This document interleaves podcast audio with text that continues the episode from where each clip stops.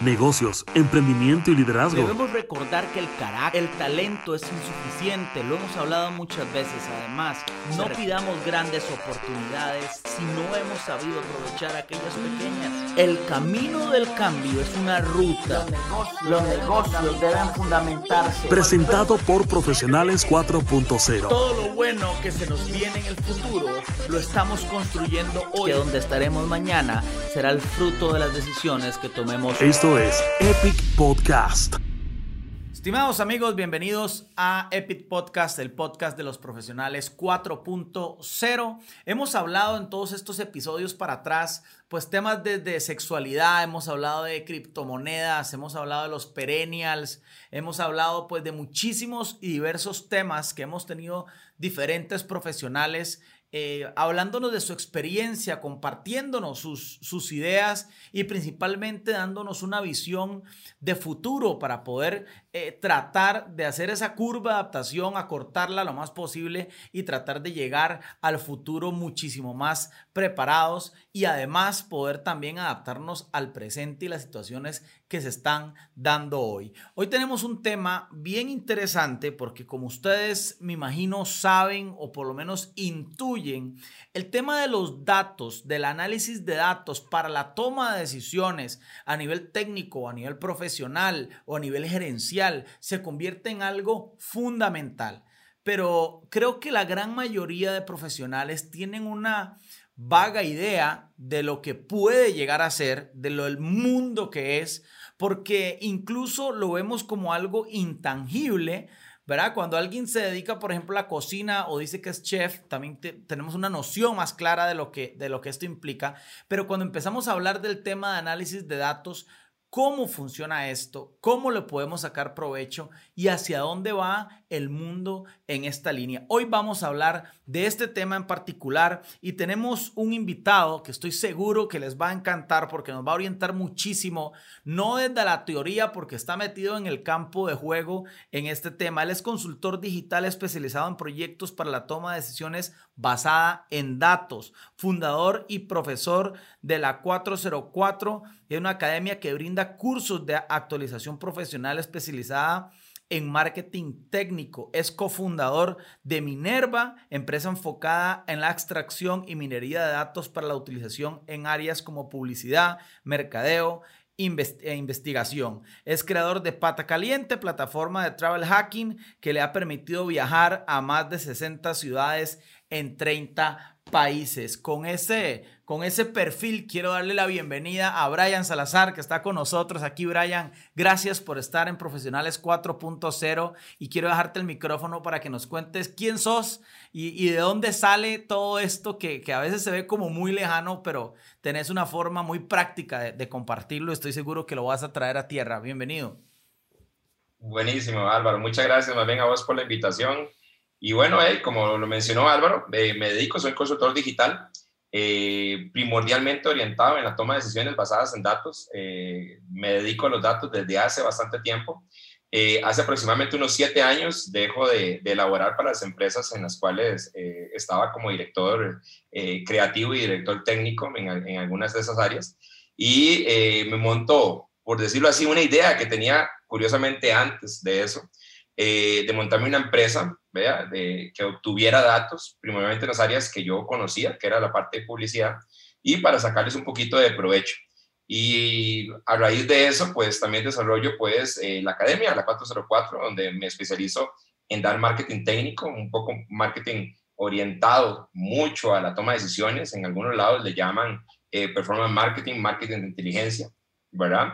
Y eh, empiezo también a elaborar otros proyectos adicionales eh, viendo todo el potencial que se le puede pues, eh, sacar a, a, lo que venía haciendo, ¿verdad? O lo que vengo haciendo del día a día. Y entonces nace también otros proyectos, como lo mencionaste vos ahí, de Pata Caliente y demás. Y ahorita estamos también gestando otro proyecto que tiene que ver exactamente con, con los datos, eh, análisis, extracción, minería, que son temas que obviamente vamos a tocar acá, ¿verdad? Vamos a ir explicando poco a poco. Y ahí, en qué se basa todo esto, ¿verdad? Porque eh, más que un mundo nuevo, es un mundo que se está empezando a, dar a conocer, porque en realidad tiene su, su, rato en el, mercado, pero ahorita es que toma un poquito más de relevancia por todos los acontecimientos, obviamente, que están sucediendo.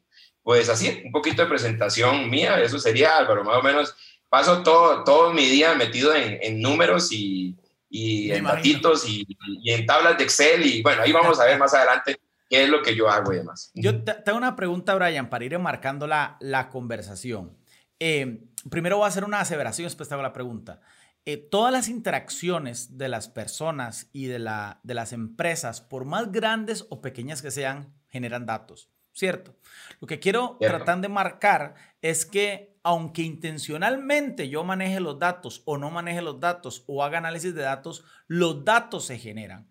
Entonces, mi primer pregunta es, ¿qué implicaciones tiene para un profesional moderno que se proyecta en los próximos años a generar competitividad personal y competitividad de su empresa, el no saber de este tema. Y no me refiero a conocer técnicamente, porque ya hay especialistas que se dedican a esto, pero conocer, por ejemplo, qué tipos de datos genera su empresa, cuáles son los canales para recopilar esos datos, qué, implicaciones puede tener. ¿Se puede quedar atrás el profesional? puede perder competitividad, puede estar en una posición vulnerable.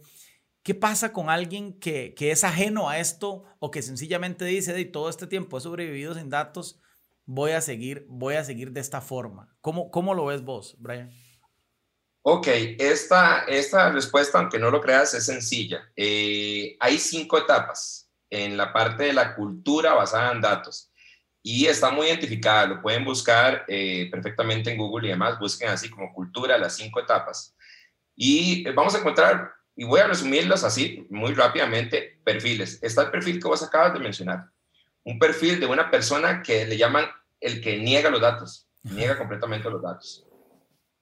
Él dice, yo sigo haciendo esto y lo estoy casi que viendo como una persona que tiene su propio negocio y demás, y eh, la cultura basada en datos, que es algo que tiene que generarse.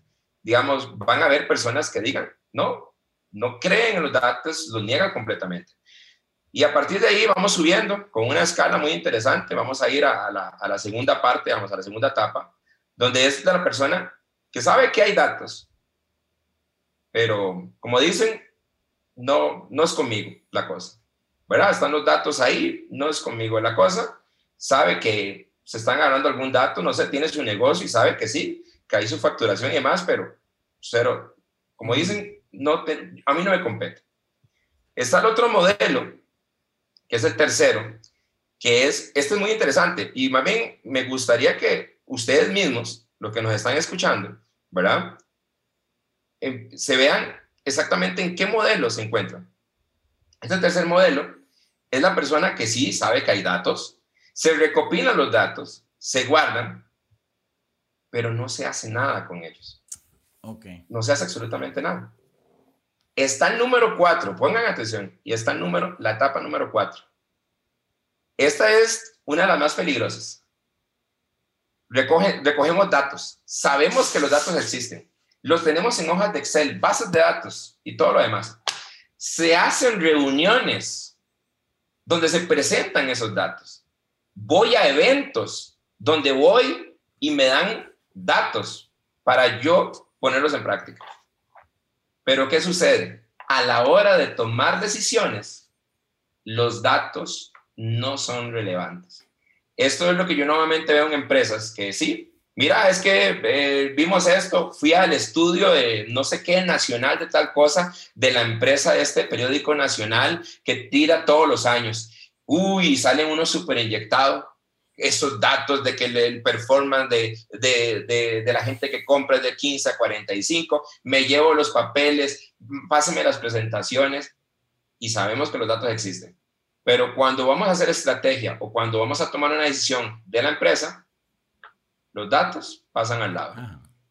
Y quinta etapa, que sería la última, estamos conscientes de los datos, hacemos todo por los datos, y los, los datos son el centro. En otras palabras, no tomo decisiones a menos de que no haya algo que me diga a mí que eso es lo que está pasando. Entonces, volviendo a la pregunta, si ustedes ven esas etapas, analicen ustedes en cuál de esas etapas y búsquenlas, nuevamente búsquenlas, las cinco etapas, de una cultura basada en datos. Y díganme si ahora o en un futuro, cuáles de esos cinco perfiles son los que van a llegar a sobrevivir. Claro. Cuando mencionabas el tema de una cultura basada en datos, me imagino, y te hago la pregunta, te refieres a una cultura organizacional. O sea, una atmósfera organizacional que se dedica o, que respira, ¿no? O, transpira ese tema de los datos, porque me parece, me parece como lo enumeras muy interesante, porque incluso una persona que extraiga datos y no los analice, creo yo que es peor que una persona que ni siquiera extraiga datos, porque, porque al final de cuentas la extracción de los datos le genera un costo, ¿verdad? Hay un costo implícito. No utilizarlos pues es que se convierte en un gasto, no en una inversión, como lo puede hacer alguien que analiza este tema. Pero tengo una pregunta con las empresas que vos has trabajado y tus clientes. ¿Cómo es una cultura basada en datos? ¿Cómo son las reuniones? ¿Cómo son los comités? ¿Cómo son las decisiones? O sea, que eh, para poder los, los que nos escuchan poder imaginarnos un poco, si uno entra a trabajar en una empresa así, ¿O cómo puede uno identificar que una empresa tiene una cultura basada, basada en datos?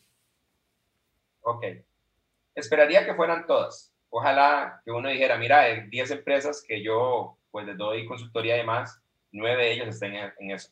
No, curiosamente lo primero que vos decís es eso. La cultura organizacional de la empresa tiene que empezar a moverse sobre ese modelo.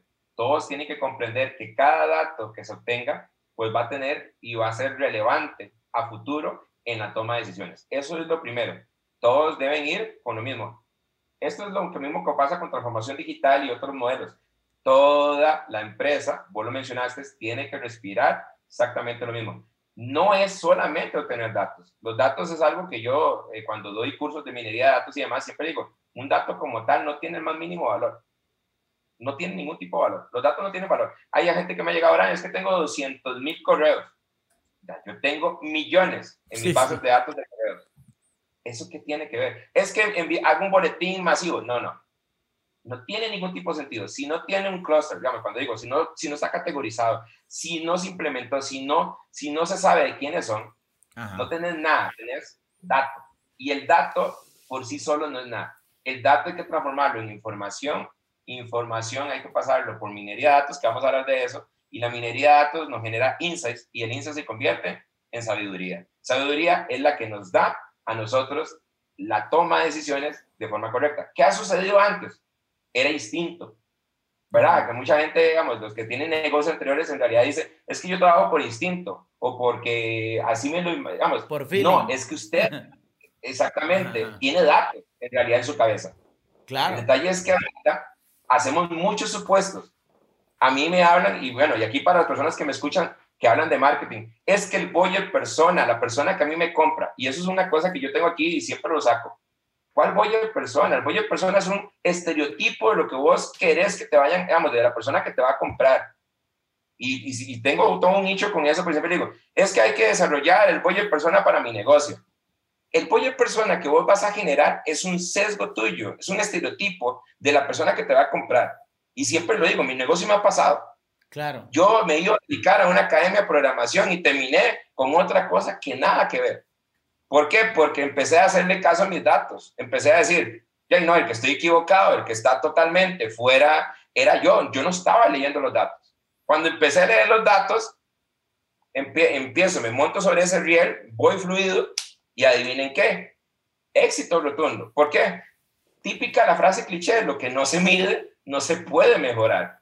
Pero por algo era, porque obviamente yo a ver los datos ya no puedo sacar su puesto. Les mencionaba que yo trabajé en agencias de publicidad. Era muy bonito llegar y decir el concepto creativo del pollito que cruza la calle, qué chiva, todo eso. Sí, es un concepto creativo muy chiva. Indíqueme de dónde nació. Fue porque alguien creativo, ¿se acuerda que bueno, en las agencias de publicidad existen los creativos?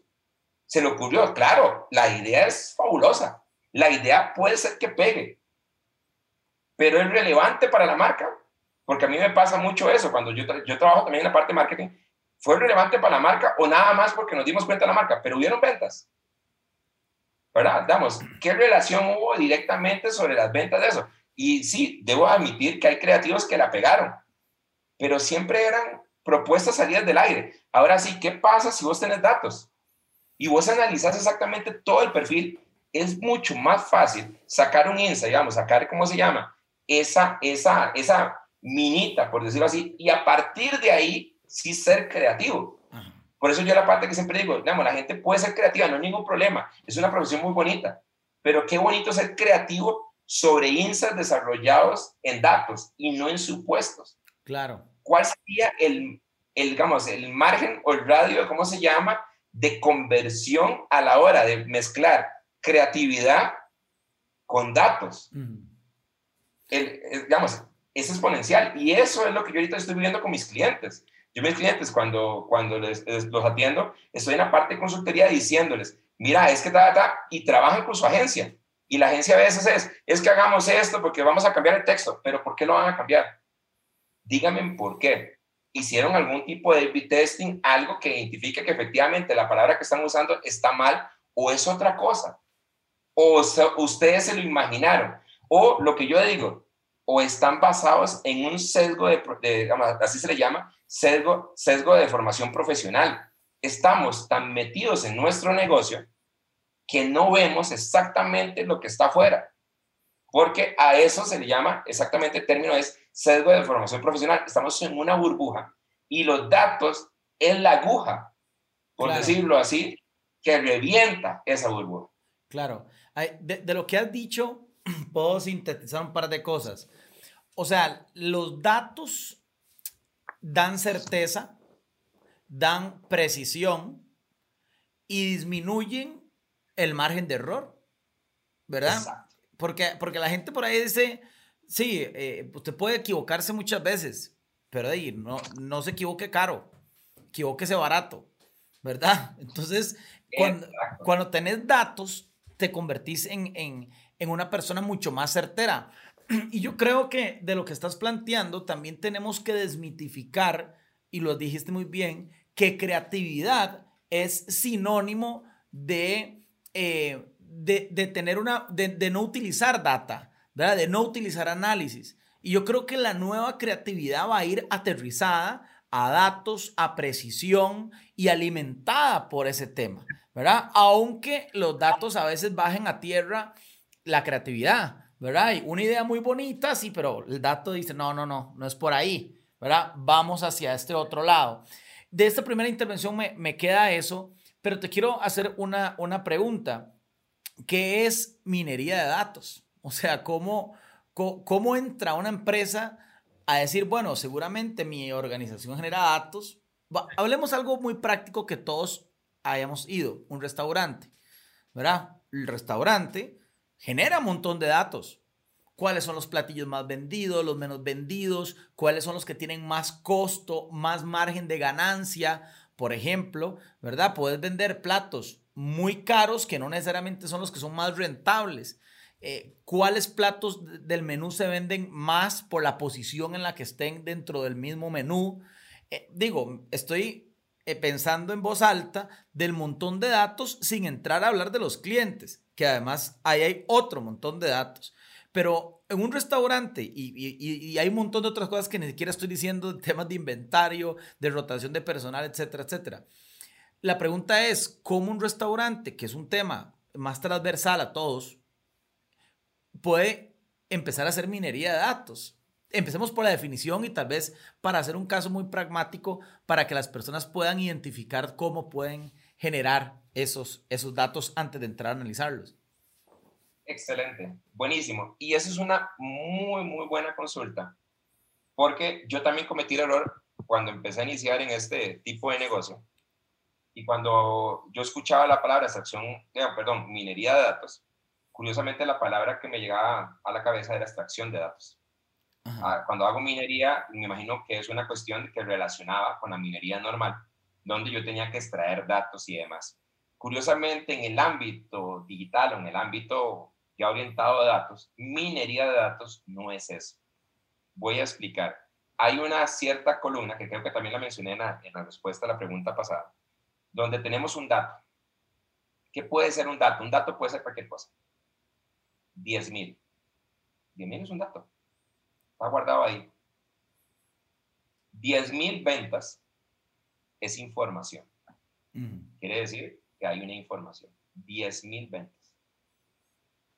10.000 ventas, si agarro ese dato y lo pongo en una tabla, 10.000 ventas en junio, 10.000 ventas marzo, 10.000 ventas en abril, 10.000 ventas febrero.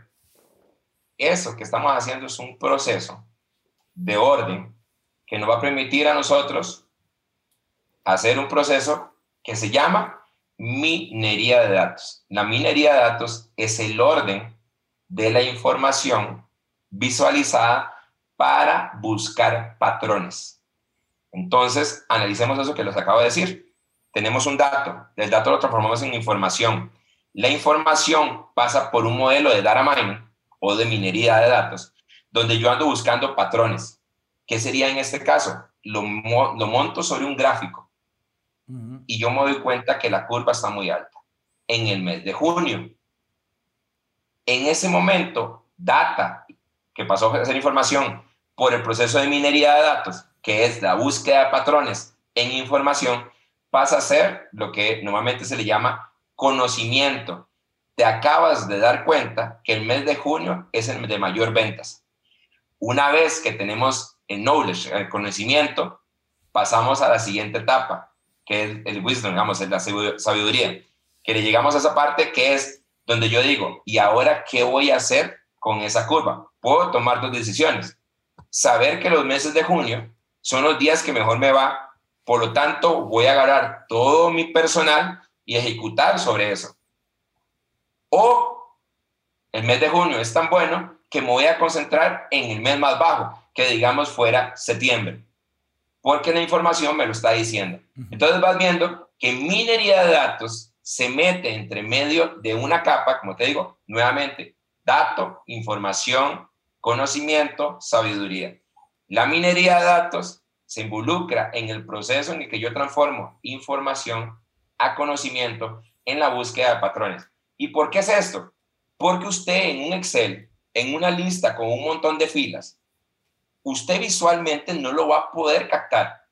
Tiene que meter esto en un proceso de minería de datos para que gráficamente o por algún tipo de modelo, a eso se llaman modelos de, digamos, hay diferentes tipos de modelos eh, de clustering, de predicción y demás, donde yo entonces con la información digo, ah, me acabo de dar cuenta que esa curva posiblemente vaya hacia arriba o vaya hacia abajo. O este mapa de calor, mira, la data me generó información y ahora puedo ver eso.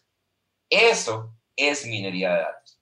Y llegando al a, a lo que estamos hablando, una vez que yo lo transformo en conocimiento, tengo que hacer sobre ese conocimiento la toma de decisiones sobre lo que voy a hacer y con lo que vos mencionabas. Aquí sí viene mucho la parte creativa, ¿verdad? Porque la toma de decisiones en eso, yo voy a decir, ¿qué, qué, qué- voy a hacer creativamente para poder aumentar las ventas o fortalecer las ventas en la área que me acaba de mencionar?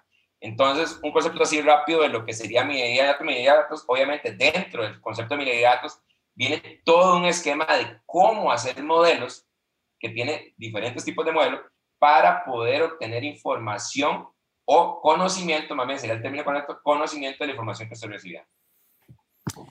Qué, qué interesante. Te quiero compartir, cuando estabas diciendo esto, se me, se me vino a la cabeza un ejemplo que leí una vez de una empresa de un gran magnate estadounidense que se llama Ray Dalio, que escribió un libro buenísimo que se llama Principios, y él tiene una empresa que se llama Bridgewaters.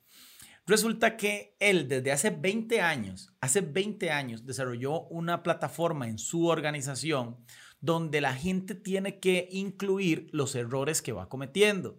Cada vez que se comete un error, hay que ingresar al sistema y explicar el error y marcar una serie de datos precisamente para que la empresa empezara a obtener información sobre los errores. Resulta que el, el resultado 20 años después es que la organización hoy anticipa como el 90 o 95% de los errores antes de que sucedan, correlacionando datos históricos de situaciones que han pasado anteriormente y empieza a conectar y a elevar ta- levanta alertas cuando, podemos, cuando la empresa puede estar afectándose. Con este ejemplo, quiero extraer lo que vos estás diciendo, porque cuando empecé a hacer mi mapa mental de lo que estabas diciendo, información, conocimiento, sabiduría, esto es un ejemplo de una aplicación puntual. Em, entiendo que los datos aislados pues poco hacen, ahí tiene que haber un tema de, una correlación en, en, los datos y me encanta ese concepto de marcar patrones para poder, para poder tomar decisiones. Eh, pero en todo este, en todo este círculo, eh, Brian, ¿a dónde crees vos que va el, el mundo, la sociedad? Y, me refiero en la cotidianidad, porque entendemos datos a veces de empresas muy grandes que están tratando de analizar, pero viene la evolución del Internet de las cosas, viene el 5G, o sea, lo que quiero decir es la cantidad de datos, la velocidad que se generan esos datos y el análisis automático de esos datos por medio de algoritmos se va, bueno, va a ser exponencial en los próximos años. Tratando de darle una mirada al futuro, ¿dónde crees vos que vamos a estar o cómo esto puede cambiar la vida de los profesionales en el corto, en el corto tiempo? Wow, el, el detalle es la conectividad. Vos creo que has tocado un tema muy, muy interesante. En realidad esto siempre ha estado, digamos, siempre ha existido, los datos están. La obtención de esos datos es la que iba cambiando. Antes era más difícil obtener datos y guardarlos.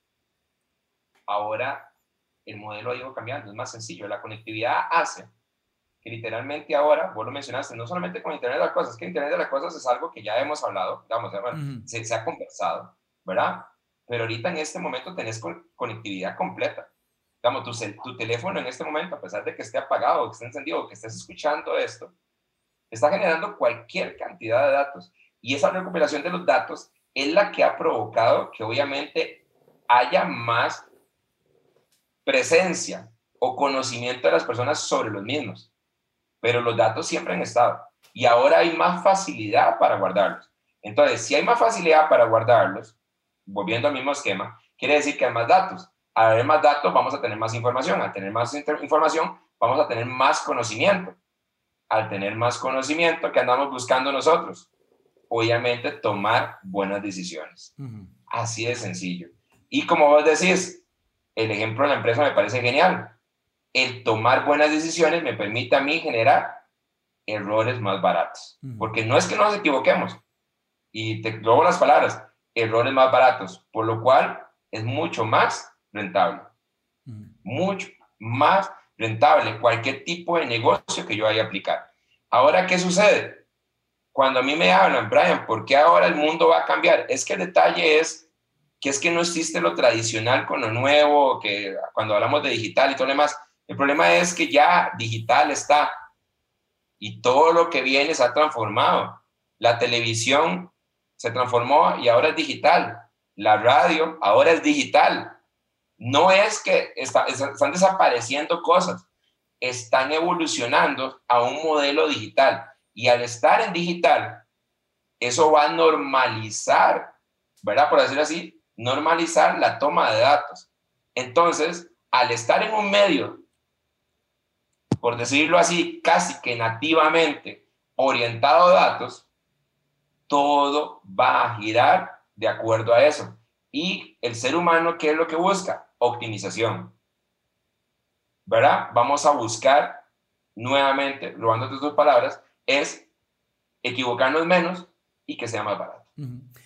quiero, hacer una, una correlación de, de, dos áreas de expertise tuyas para tratar de descifrar un poquito el futuro. Vos te has dedicado a la parte de la formación, a la parte de la educación y a la parte de los datos.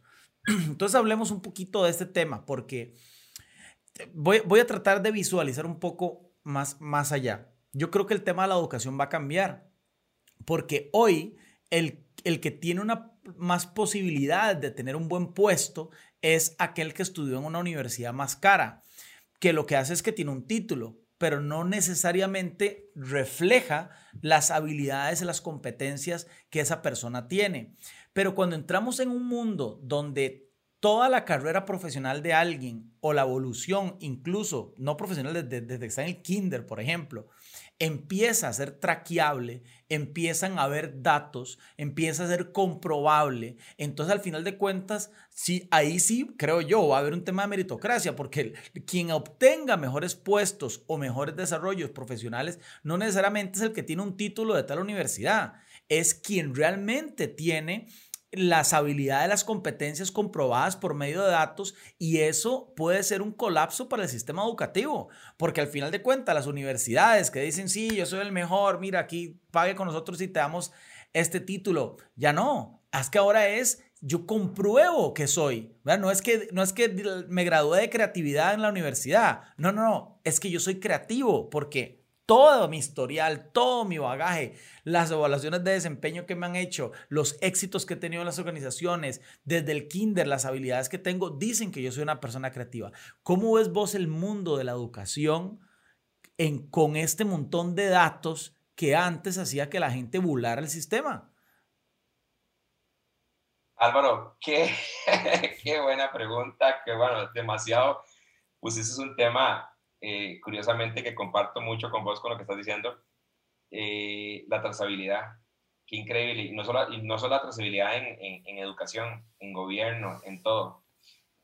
Va a, ser, va a ser duro, va a ser duro. Ese cambio va a ser duro, porque vos lo estás mencionando ahorita en educación. Yo, no, yo, no, yo lo veo todavía mucho más. Me voy en gobierno, saber desde dónde vino el, un colón ¿verdad? Y con todo lo que hemos, digamos, con todo lo que uno ve en el mercado, la gente habla de, de Bitcoin, yo veo, lo que veo detrás es blockchain, diciéndole a la gente, aquí no hay corrupción en lo más mínimo, ese colón llegó de aquí hasta la pensión de tal cosa, ¿verdad? Y en la educación, bueno, volviendo obviamente a tu pregunta con la, con la parte de educación, eh, sí va a ser bastante duro, sí, vos, vos, lo acabas de decir, va a ser bastante duro, va a haber mucho cambio, posiblemente esto genere algunas divisiones eh, sociopolíticas, digamos, de todo, digamos, estatus de, de, de, esto. Eh, porque efectivamente la trazabilidad es lo que vos mencionaste, ya no es una cuestión que si tengo el título, ¿verdad? Que antes pasaba y, y, y comparto mucho eh, esto con vos porque a mí me dicen, es que yo tengo certificación de tal lado. Sí, pero vos lo que hiciste fue que estudiaste y en cinco horas te aprendiste todo esto, sacaste un examen y el examen lo único que te dice es que tenías ese título. Ajá pero en realidad no me, no me dice que tan competente seas, seas en esa área. Pero lo que vos mencionabas ahorita, con las nuevas generaciones, la trazabilidad de ellos, todo. Eh, hace poco, eh, bueno, hace poco no, en realidad hace varios años, vi como Google le tiró una oferta a una persona directamente en el buscador. Para mí me pareció una genialidad, porque sabía que era un programador, abrió, te lo pongo así, Google en el buscador de él, en el buscador, le abrió una pestaña, por decirlo así, una opción adicional donde le estaba ofreciendo una oportunidad de trabajo. Me vuela la cabeza, nada más el, hecho de Google en un momento en tu buscador te abre una pestaña y te dice, ¿verdad, Álvaro? ¿Querés trabajar con nosotros? Tenemos una posición así, así, pa. ¿Por qué? Y después Google comentó, habíamos visto los proyectos de esta persona a nivel de la trazabilidad de lo que había hecho una cosa de volverse loco. Claro. Yo, como te digo, lo comparto y más bien pongo un ejemplo. Eh, yo a mi hijo lo saqué de noveno año. Mucho ojo, no se me escandalicen. Cuando cumple nueve, eh, nueve vamos, cuando eh, pasa noveno año, yo me doy cuenta que en realidad es eso lo que vos decís. Siento que a nivel educativo no siento que están aprendiendo, siento que sencillamente es una cuestión de aprendizaje. Y le dije, Siguiente año hagamos un trato. Hay un programa especial que da el, gobierno y demás, el MEP. Y le dije, hagamos un trato. Te saco de acá y yo lo único que necesito por una cuestión meramente social, ocupo el certificado de bachillerato. Necesito que te metas a este programa y vos el siguiente año te vas a meter en eso y sáqueme el bachillerato. Dicho y hecho, primer cuatrimestre de lo que sería él el décimo año, me saca décimo año, segundo trimestre me saca quinto, tercer trimestre me saca bachillerato. A, mí no me, afectó, no me afectó huelga, no me afectó absolutamente nada, absolutamente. Una vez que me dio el papel, le dicen, trato de meterlo en todas las áreas, lo metí en programación, lo metí en diseño, lo metí. En algunas de fue como un quebrado, ¿verdad? Porque necesitaba que entendiera lo que era el mundo, lo metí en varias universidades, varios cursos libres, ¿Cómo estuvo el ambiente? Le comenté. ahora sí, ¿qué vas a estudiar? Bueno, eso, eso es una cuestión meramente personal que hice yo con él y escogió la carrera necesaria después de que travesió todo. Y para mí fue, tengo que admitirlo, fue un ahorro de dinero, fue un ahorro de tiempo para él, ¿verdad? Y él pudo hacer hecho. Complementando un poquito lo que vos estás mencionando, nada más, porque yo no vi valor real en lo que en realidad estaba aprendiendo. Preferí que hiciera otro tipo de opciones para que efectivamente buscara su área, ¿verdad? Y lo que vos decías, si buscamos la trazabilidad, lo único que él hizo en ese tipo de programa fue sencillamente pasar algo, ¿verdad? Programas y no es, es sencillamente, como, como vos lo mencionas, un logro al final, que nada más hay un check, pero no hay trazabilidad de todo lo que realmente se está aprendiendo. Bren, cuando, porque hablabas ahora y, me, me, quedo pensando en esto, la, la, trazabilidad, voy a agregar una palabra, genera confianza, ¿verdad? Genera confianza. Cuando hablamos de confianza y hablamos de política y hablamos de, de estudios y hablamos de educación, claro, hay una trazabilidad que va a limpiar un montón de cosas, que va a limpiar la corrupción, que va a limpiar los derroches de dinero, va a limpiar el tema de obras públicas que no tienen mayor sentido sino que figurar, ¿verdad? Si realmente es lo que necesita el país para crecer o no. O sea, el mundo y la política va a cambiar. Y tengo una pregunta no política, pero para las personas que nos escuchan que no son de Costa Rica, eh, el gobierno de Costa Rica desarrolló una oficina de datos y fue como muy mencionado el tema aquí en el país y la gente sentía como, o con, razón o no, no sé, no, no, no quiero entrar a juzgar que estaba siendo invasivo, que, que el gobierno tuviera sus datos era, era algo malo. Eh, la gente, mucha gente criticaba la forma en que se hizo, pero más allá del tema, ¿te preocupa a vos que la cultura en Costa Rica por ejemplo, haya satanizado a raíz de este caso en particular el uso de los datos. Porque yo siento que se hizo como un tema alrededor y la gente ahora lo ve malo. Claro, no lo ve mal para dar su acceso a Facebook y entregar los datos para entrar a una página, pero lo ve mal para que el gobierno utilice los datos, sea cualquier, cualquier partido político, no, no, el punto aquí no es el partido político, el gobierno que esté de turno pueda hacer mejores decisiones, pueda tomar mejores decisiones más certeras con datos, pero resulta ahora como que, hey, no sé, como que, como que la gente sataniza eso, como, y vos que sos experto en la materia, que estás ahí, que estás viendo los toros desde la barrera y ves a la sociedad dándose manazos por el tema de los datos, de acuerdo, no de acuerdo, y politizando el término, y con esto, con esto concluyo mi comentario, porque se politizó el tema de un lado para atacar a unos y otros para defenderse y vienen elecciones y todo este asunto. ¿Cómo lo ves vos como experto y, cómo lo percibes que se haya satanizado tanto el tema de los datos, por lo menos en Costa Rica? Ok, vos mencionas el caso de Costa Rica, digamos, el de, presidencia. Eh, yo en ese caso, eh, te digo, una buena idea, mal implementada.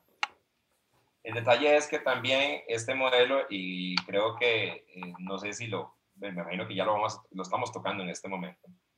Álvaro, lo que sucede es que también hay dos áreas en la parte de los datos, y eso sí te lo tengo que mencionar, y vos lo estás tocando. Eh, hay dos áreas, dos aristas, míralo como sea, porque ya ha pasado, y no solamente en Costa Rica, pasó un caso gravísimo a nivel mundial, que fue con el caso de Cambridge Analytica. Digamos, en la empresa grande, lo, busquen ahí el reportaje en, Netflix, digamos, pueden buscarlo. Se van a percatar, cuando yo vi este reportaje, el detalle es que cualquier persona que ve el reportaje se puede llegar a asustar. Yo cuando lo vi, mami me vi muy, ¿cómo se llama? Eh, lo sentí muy propio, porque la empresa en la que yo trabajo literalmente hace o hacía o es un modelo muy parecido a Cambridge Analytica. Tanto así que personas que vieron el documental en algún momento me dijeron, Brian, vos tenés el Cambridge Analytica tico, ¿verdad? Y yo, no, no me compares tanto. Entonces, sí, yo no me compares tanto, pero, pero eh, sí, yo me sentí muy, muy, ¿cómo se llama? Eh, pues se me fue la palabra, muy... Sí, identificado. Eh, gracias, muy identificado eh, con el programa y demás. Y sí, tiene dos, tiene, tiene aristas. El uso de los datos va a ser peligroso. Y es peligroso. Porque eh, ya a nosotros nos ha pasado, voy a mencionar una anécdota así muy, muy clara, donde yo nos acercó una empresa crediticia y nos dijo, Brian, necesitamos la información de la gente. Con un deal, por decirlo así, un contrato muy interesante, porque ustedes tienen información de mucha, mucha, mucha, mucha, mucha. Eh, te lo pongo así, nuestra empresa tiene siete años de estar recopilando datos aproximadamente, no solamente de Facebook, Waze, Airbnb, redes sociales, Instagram, todo lo que vos imaginas. Digamos, vos me decís cuánto, en cuánto se vendió la casa, digamos, en cuánto estaban alquilando la casa de Airbnb de, de hace tres años, eh, a lo mejor te lo puedo mencionar. ¿Qué pasó cuando hicieron el puente de la platina? ¿Cuántos carros se movieron hacia atrás, hacia adelante en el mes de marzo, en el mes de abril, justo después de que la platina eh, se montó? Te lo puedo decir. Entonces, no sé si vas notando, hay cierto poder y hay que tener una especie de ética, vamos, una especie no, pero hay que tener una ética sobre estos proyectos. Recuerdo que en este caso, esta empresa, no hicimos clic, sentimos que no iba con nuestros valores a nivel de empresa, ¿verdad? Nuestra misión y demás. Y a Cambridge Analytica también le pasó muy parecido. Cambridge Analytica, cuando yo veo el documental, a mí me parece genial la empresa, y perdón que lo diga, si alguna persona dice, ahorita escucha y dice, no, hombre, es como, se lo juro, cuando yo vi la empresa, para mí sería casi que la visión de lo que yo tenía con la empresa que ahorita estoy montando y nos estábamos acercando demasiado. Claro, ¿qué pasa? Ya eh, estamos hablando de toma de eh, decisiones basadas en datos, ¿verdad? Sí. Ahí, pueden ser decisiones, la decisión no, no, sabemos si es buena o mala. Puede ser, digamos, puede ir por ambos ámbitos.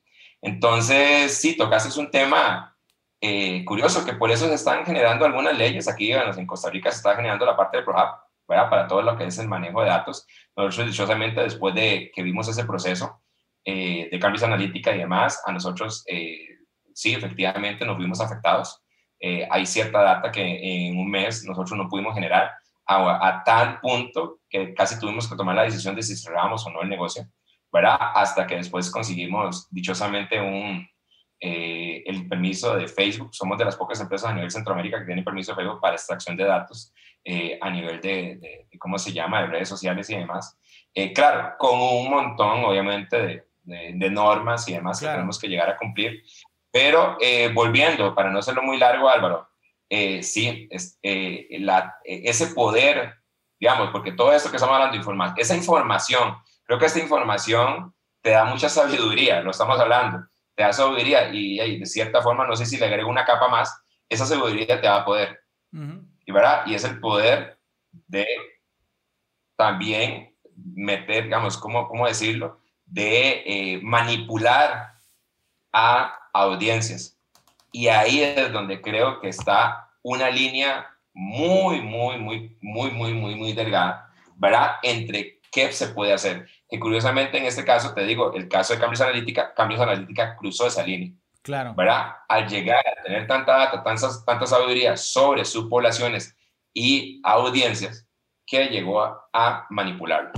Entonces, acá viene todo otro, otro tema, que es la regulación de las personas que estamos orientadas a trabajar en esto o lo que va a llegar en un futuro. Cuando, cuando me encanta ese tema de la ética, porque creo que la ética en, el análisis de los datos y la extracción de datos va a irse fortaleciendo o debilitando, digo. O sea, como decís vos, son dos caminos, pero empresas eh, que empiecen a demostrar ética en el manejo de los datos van a tener mucho más fortaleza en el mercado cuando es demostrable, ¿verdad? Con, con casos de, éxito, porque concuerdo que la información es, o sea, los datos son datos, la información es información y depende cómo se utilice puede causar un impacto negativo o positivo. Pero tengo una pregunta, ¿cuáles son los principales conceptos por encima que alguien que quiere empezar en el tema de los datos tiene que, que, que conocer o son conceptos importantes? Eh, no para que em, ampliemos, porque seguro será otro podcast hablar de todos ellos, pero por lo menos para que la gente que hoy se queda con esa espinita y dice, wow, escucho a Brian, me parece que empiezo a entender que mi negocio genera datos, ¿Cómo pueden empezar ellos a explorar por medio de estos conceptos qué es la minería de datos y cómo sacarle provecho? Ok, primero, eh, creo que la primera parte sería la abstracción. ¿verdad? Cómo extraer, los datos, creo que es el primer término. Buscar algunas, algún tipo de herramienta, ¿verdad? Digamos, si estamos hablando en digital, un Google Analytics, ¿verdad? Cómo extraer data de, de, mi web. Eh, normalmente lo vamos a encontrar como herramientas de analytics, ¿verdad? Cualquier herramienta que me permita a mí hacer algún tipo de tracking, que sería lo que yo primero buscaría. Lo segundo es, eh, esa es la obtención de datos, ¿verdad? Sería lo primero. Lo segundo es el análisis, ¿verdad? En esta parte, si me, preguntas, buscaría lo que son eh, modelos de minería de datos. Es muy bonito ese tema, el entender lo que es eh, predicción, saber lo que es un clúster, saber lo que es un árbol de, un árbol de decisiones, sin meterme muy técnico. En realidad los temas son muy particulares, muy, muy interesantes. Eh, sin meterse en la parte técnica, eh, como vos lo mencionás, son temas muy curiosos de, de, de meterse. Y la otra sería la tercera parte, la visualización de datos. Creo que es, eh, nuevamente estoy mencionando hasta tres áreas que posiblemente están creciendo, ¿verdad? La visualización de datos, el hecho de que una persona tenga esa, eh, digamos que es como el nuevo diseñador como digamos, eh, digo que hay gente que diseña y que hay gente que dice, eh, porque lo veo, tengo colegas de diseñadores que vacilan que ya es una profesión que, que ya hay eh, hasta herramientas que lo hacen por él en 15 dólares, ¿verdad? Y a veces yo les digo, pero ustedes son, son magos a la hora de ver cosas. ¿Por qué no se meten en áreas de visualización de datos? ¿Cómo hacer para que un dato yo lo entienda? Porque acuérdate que no todo el mundo pues interpreta bien los números. Entonces la visualización de datos también es un área que yo tocaría. Digamos, si vos me preguntas a mí, yo tocaría, a mí me encanta, yo no soy tan bueno en visualización de datos, mucho ojo, eres casi no. Estoy en la parte de datos, tengo mis colegas que sí, mis socios ah, son unos magos haciendo visualizaciones de datos. Yo soy más, como te digo, la parte de extracción y análisis. Y ellos son como muy... De visualización tiene que ver con los patrones que mencionaste al inicio. Exactamente. Eh, una forma, una lógica, digamos, hay que verlo así. Hay que tener la lógica para poder sacar ese patrón. Pero lo que vos acabas de mencionar, ¿cómo hago yo para mostrar ese patrón y que sea comprensible para cualquier usuario? Eso es visualización. Eso, eso le digo que va a tener potencial. Dedíquese usted a eso, le digo que va a tener trabajo por lo menos un buen rato.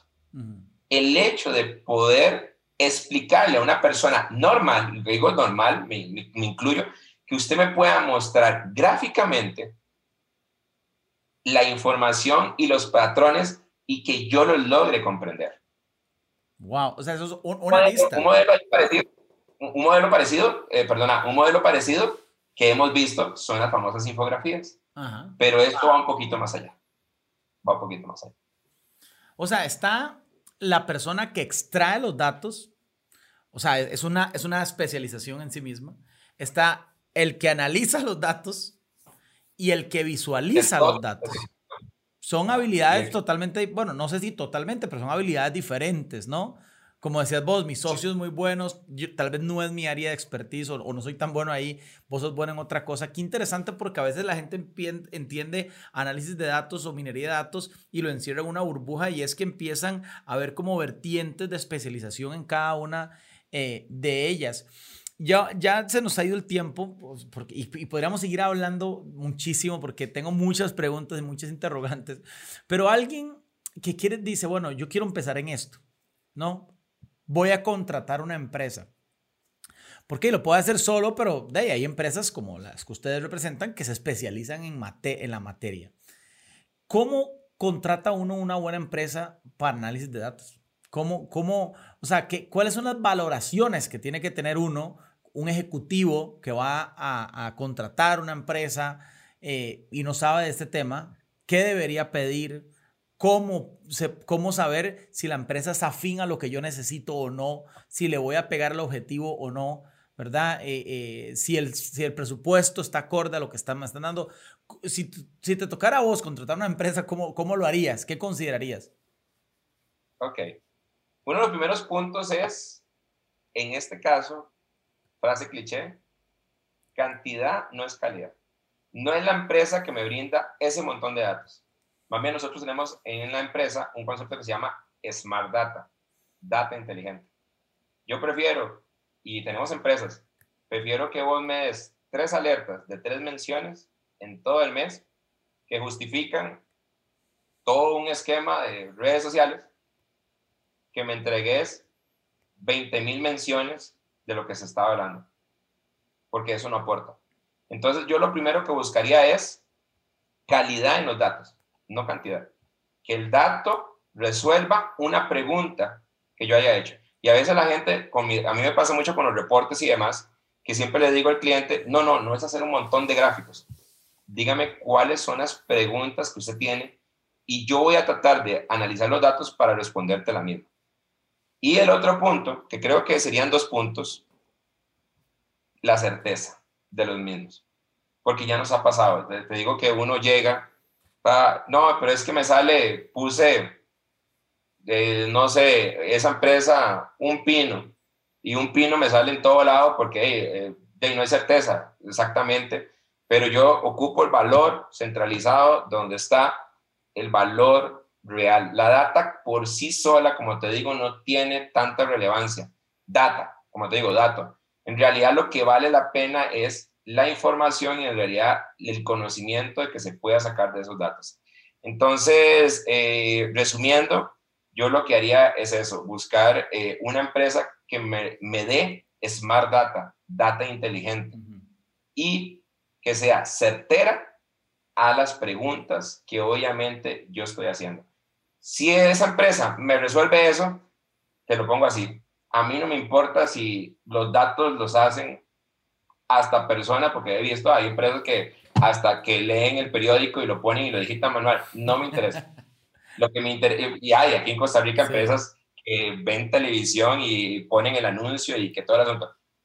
Aunque usted tenga 10 monos ahí escribiendo lo que sea, eso no es lo que a mí me... La tecnología que usted utilice no es relevante. De una vez, la tecnología no es relevante, la que usted utilice.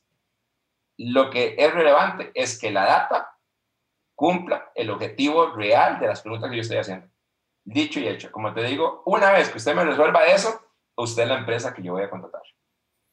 Brian, qué, qué gusto de verdad tenerte aquí. Hemos hablado, para hacer como un resumen ejecutivo, hemos hablado de minería de datos, hemos hablado de análisis, hemos hablado de visualización, hemos hablado de la diferencia entre información y conocimiento, que lo enmarcaste muy bien, y la diferencia entre conocimiento y sabiduría, que, que no lo mencionaste, pero, pero puedo interpretar que tiene que ver con la aplicación de las decisiones en, el momento correcto, en la forma correcta para tratar de alcanzar un objetivo basado en datos. Hemos hablado de la educación, cómo va a cambiar la educación y la política, eh, y la política pública, principalmente con toda esta trazabilidad de datos y cómo empieza a generarse eh, un ecosistema social que va a ir cambiando y, y te robo las palabras que no es nuevo, que viene de tiempo atrás, pero creo que ahora se ha facilitado muchísimo más la extracción, la interpretación eh, de los datos.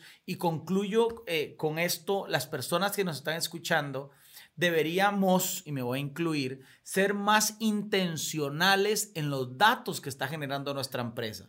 Digo, cualquiera que escuchó esto, mañana entra a su oficina, puede empezar a decir, esto genera data, esto genera data, esto genera data. ¿Qué pasaría si yo tengo esa data? ¿verdad? ¿Qué pasaría si yo tengo certeza para poder tomar una decisión? Y creo que sin duda alguna eh, va a ser un entorno eh, muy retador, muy competitivo. Eh, hasta discriminatorio, porque creo que va a ser una disección entre gente que no se va a quedar por ahí en el camino, y gente que va a ser muy competitiva en estas culturas organizacionales alineadas a datos. Brian, muchas gracias por acompañarnos en Profesionales 4.0. Espero que no sea la última vez, porque creo que tenés, eh, además de mucho conocimiento, un don de poder explicar las cosas complejas de forma muy sencilla y muy práctica. De verdad que, que eso eh, se, te admira eh, y que estemos pronto por aquí. Quisiera que le hagas un mensaje a la gente que te escuchó corto, en medio de todo esto que están eh, revolucionando su mente a nivel de datos, un consejo de cierre que, les quisiera brindar. Ok, todo esto es complicado, todo eh, obviamente parece eh, así muy futurista y demás, además, pero yo les podría, el consejo que les doy es, tampoco se lo tomen tan en serio, déjenlo fluir, Lo más que puede pasar es que no pase nada, pero traten de fluirlo, ¿verdad? Eh, hay extremos. Entonces, eh, yo lo que les digo es, ya, ya, déjenlo, como, como dicen, déjenlo, déjenlo que pase, ¿verdad? Porque de una u otra forma nos vamos a llegar a acostumbrar. Y segundo consejo, este va como bonus, sí, tengamos eh, responsabilidad nada más a la hora de lo que estamos haciendo. Digamos, sean conscientes, seamos conscientes de también de lo que hacemos y seamos responsables. Sé que son como diferentes, pero o menos el segundo sí, seamos un poquito también responsables a la hora de lo que estamos compartiendo, lo que estamos haciendo y, eh, y seamos claros de que efectivamente, pues, a la hora de hacer algo, pues estamos dejando algún tipo de información que puede llegar a ser utilizada de buena o mala forma. Buenísimo. Muchísimas gracias Brian. Esto fue Epic Podcast, el podcast de los profesionales 4.0. Nos vemos en una próxima.